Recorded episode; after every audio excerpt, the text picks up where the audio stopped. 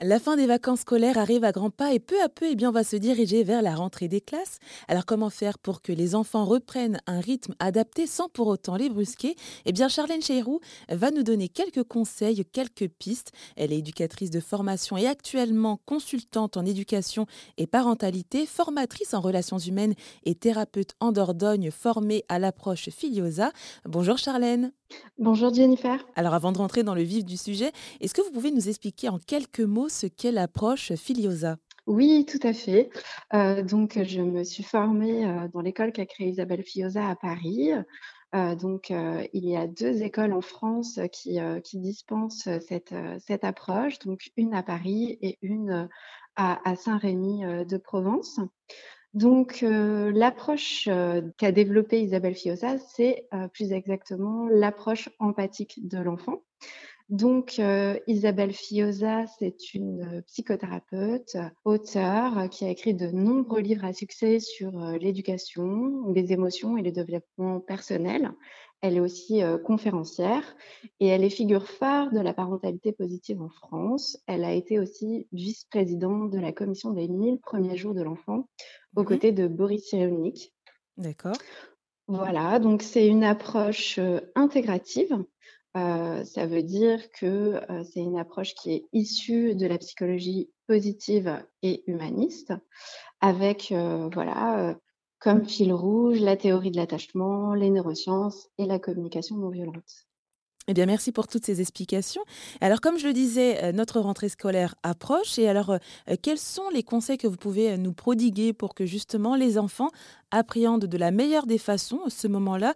Est-ce qu'il y a par exemple des rituels à mettre en place? Alors euh, oui, on peut euh, effectivement euh, reprendre progressivement un rythme avant la rentrée. On sait que le sommeil est essentiel au bon développement de l'enfant, mais on va faire tout ça vraiment en respectant le rythme de l'enfant. On va vraiment observer les signes du sommeil chez l'enfant pour le coucher au bon moment.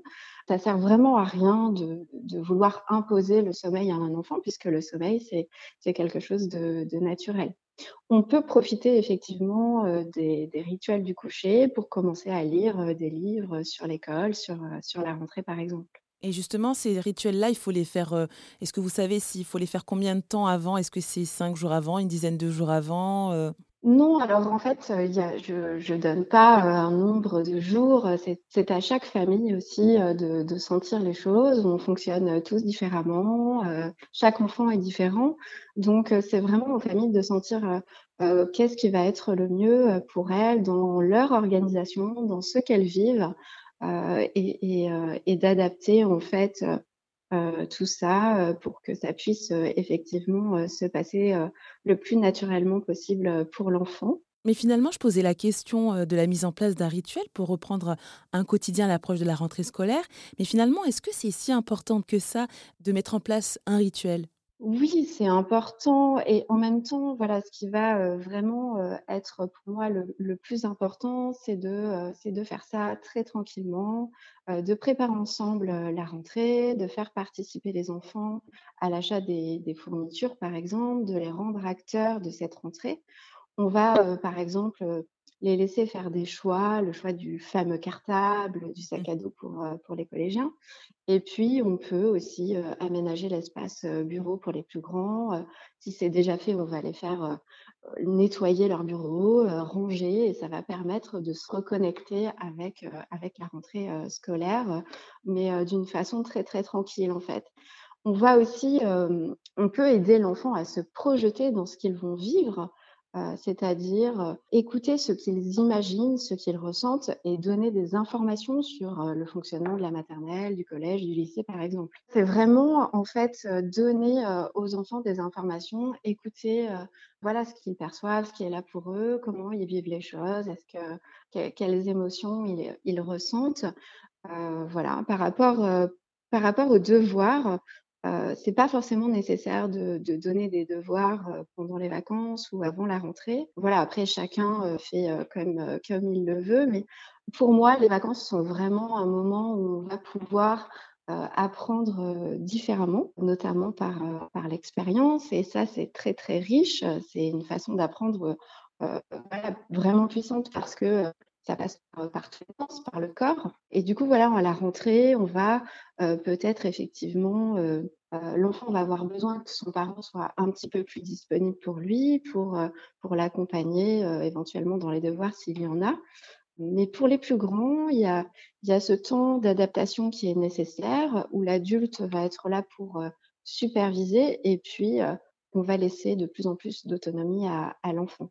Oui, et puis comme vous le disiez, il y a aussi une certaine adaptation à avoir en fonction de si c'est une rentrée en maternelle ou en primaire, au collège. En fait, il faut euh, s'adapter à chaque tranche d'âge et puis euh, à chaque situation finalement. Oui, c'est ça, c'est-à-dire que, un enfant qui va faire, sa première rentrée en maternelle, c'est une étape, importante, parce qu'il va tout simplement découvrir ce qu'est l'école et puis il va devoir se détacher de de ses parents pour aller vers de nouvelles figures d'attachement qui sont la maîtresse, la TSEM et donc effectivement, c'est vraiment quelque chose d'important.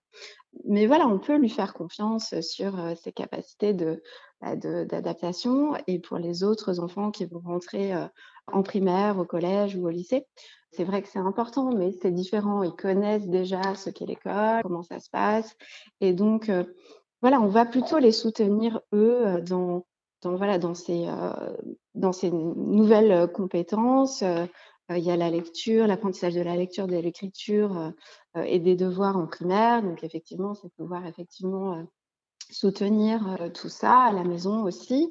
Heu et puis au collège, c'est pouvoir parler de cette, heu, nouvelle organisation avec, avec le fait que, heu, il n'y a plus un seul, professeur, mais plusieurs, il y a de nouvelles matières, et donc voilà, c'est pouvoir donner aussi de de l'information sur, sur ce qu'ils vont vivre et donner surtout des ressources à nos enfants, être positif dans l'accompagnement.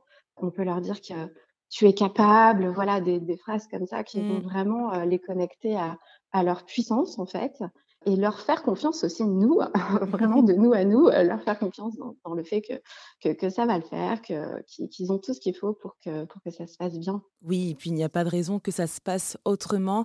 En tout cas, merci à vous, Charlène Cheyrou, d'être intervenue sur RZN Radio pour nous euh, prodiguer ces quelques conseils sur comment appréhender au mieux cette rentrée scolaire. Je rappelle que vous êtes consultante en éducation et parentalité, formée à l'approche Filiosa et formatrice en relations humaines et thérapeute en Dordogne. Merci beaucoup, Charlène. Merci à vous, bonne rentrée.